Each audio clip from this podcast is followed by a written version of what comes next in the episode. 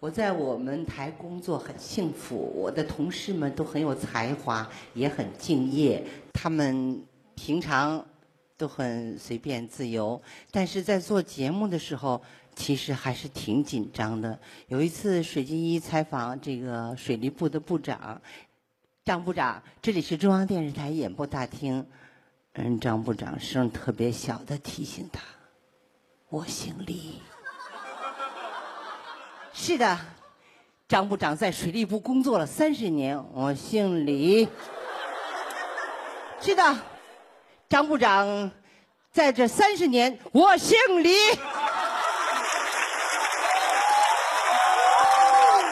有我们在台里见了水晶一，老远就打声：“张部长你好。”水晶一说：“我姓李。” 北京时间的十二点三十五分，欢迎回到下半时段的文艺大家谈，走进今天的文娱世界观啊！刚刚我们听到的这一段来自倪萍啊，就是我们要后面提到的这个脱口秀大会这个节目首期开播了。当然，大家对于倪萍大姐的印象可能还停留在她非常端庄的出现在春晚的舞台，是，或者是后来的 CCTV 推出的一系列催人泪下的节目。没错，怎么也想不到会在一个搞笑类的或者娱乐类的节目中出现啊。还真就出现了。嗯，这档节目名叫《脱口秀大会》，是由腾讯视频和效果文化联合出品的。这是一档脱口秀的高手对战类的节目。嗯，怎么回事呢？首档戏剧脱口秀高手对战节目《脱口秀大会》开播后，由张绍刚担任节目的主持人，李诞和池子分别担任这个嘉宾的领队吧，率领着明星嘉宾还有喜剧脱口秀高手，组成了红绿战队，展开喜剧脱口秀对决。首期节目就是我们刚刚听到的，邀请到了。倪萍，同时呢还邀请了柳岩，哎，这真是应该叫跨时代的两位女神吧？他们就什么话题展开了自己的脱口秀展示呢？他们所说的话题叫“这个标签我不背”。愿闻其详的朋友不妨通过这个网络视频来了解一下吧。倪萍大姐说脱口秀，这确实还是挺有新意的一。头回听说啊！如果您要是呃没来得及看电视的话呢，呃或者看视频的话，我们可以再通过音频的方式啊，再感受一下里边的气氛。我叫韦若琛，我是一名网络黑客。黑客大家都知道，就是修电脑的嘛，对吧？在黑客的眼里，世界上只有两种人：比自己更牛的黑客和傻子。我觉得我就是个傻子。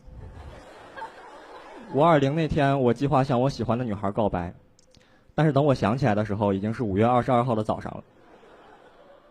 然后我就买了一束花去找她，就是。寄希望于他也是个傻子。我说我喜欢你，他说你是不是以为我不知道今天是五月二十二号？哇，当时我的心就凉了，满脑子想的都是五乘十六乘十六加二乘十六加二等于一千二百八十二加三十二等于一千三百一十四。哎，五二二是十六进制的一三一四，今天是黑客情人节。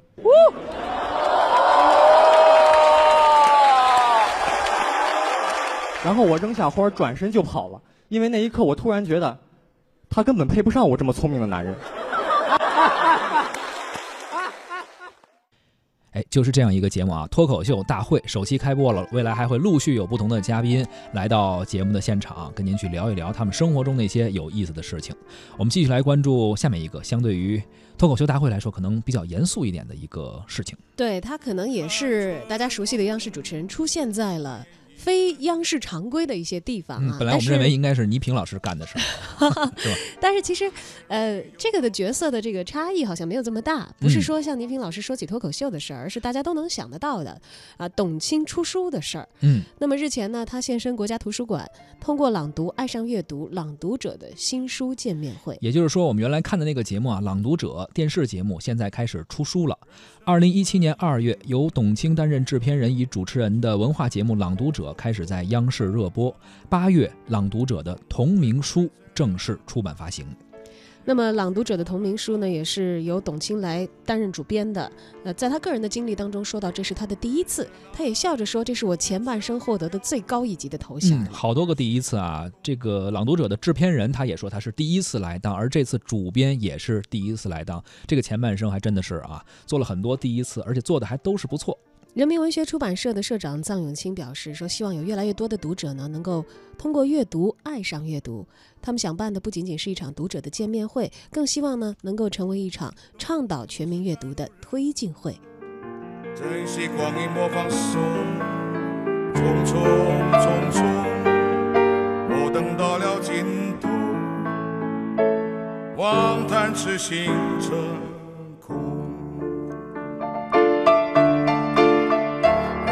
人生啊，就像一条路，一会儿西一会儿东，匆匆匆匆。人生啊，就像一条路，一会儿西一会儿东，匆匆匆匆，匆匆匆匆。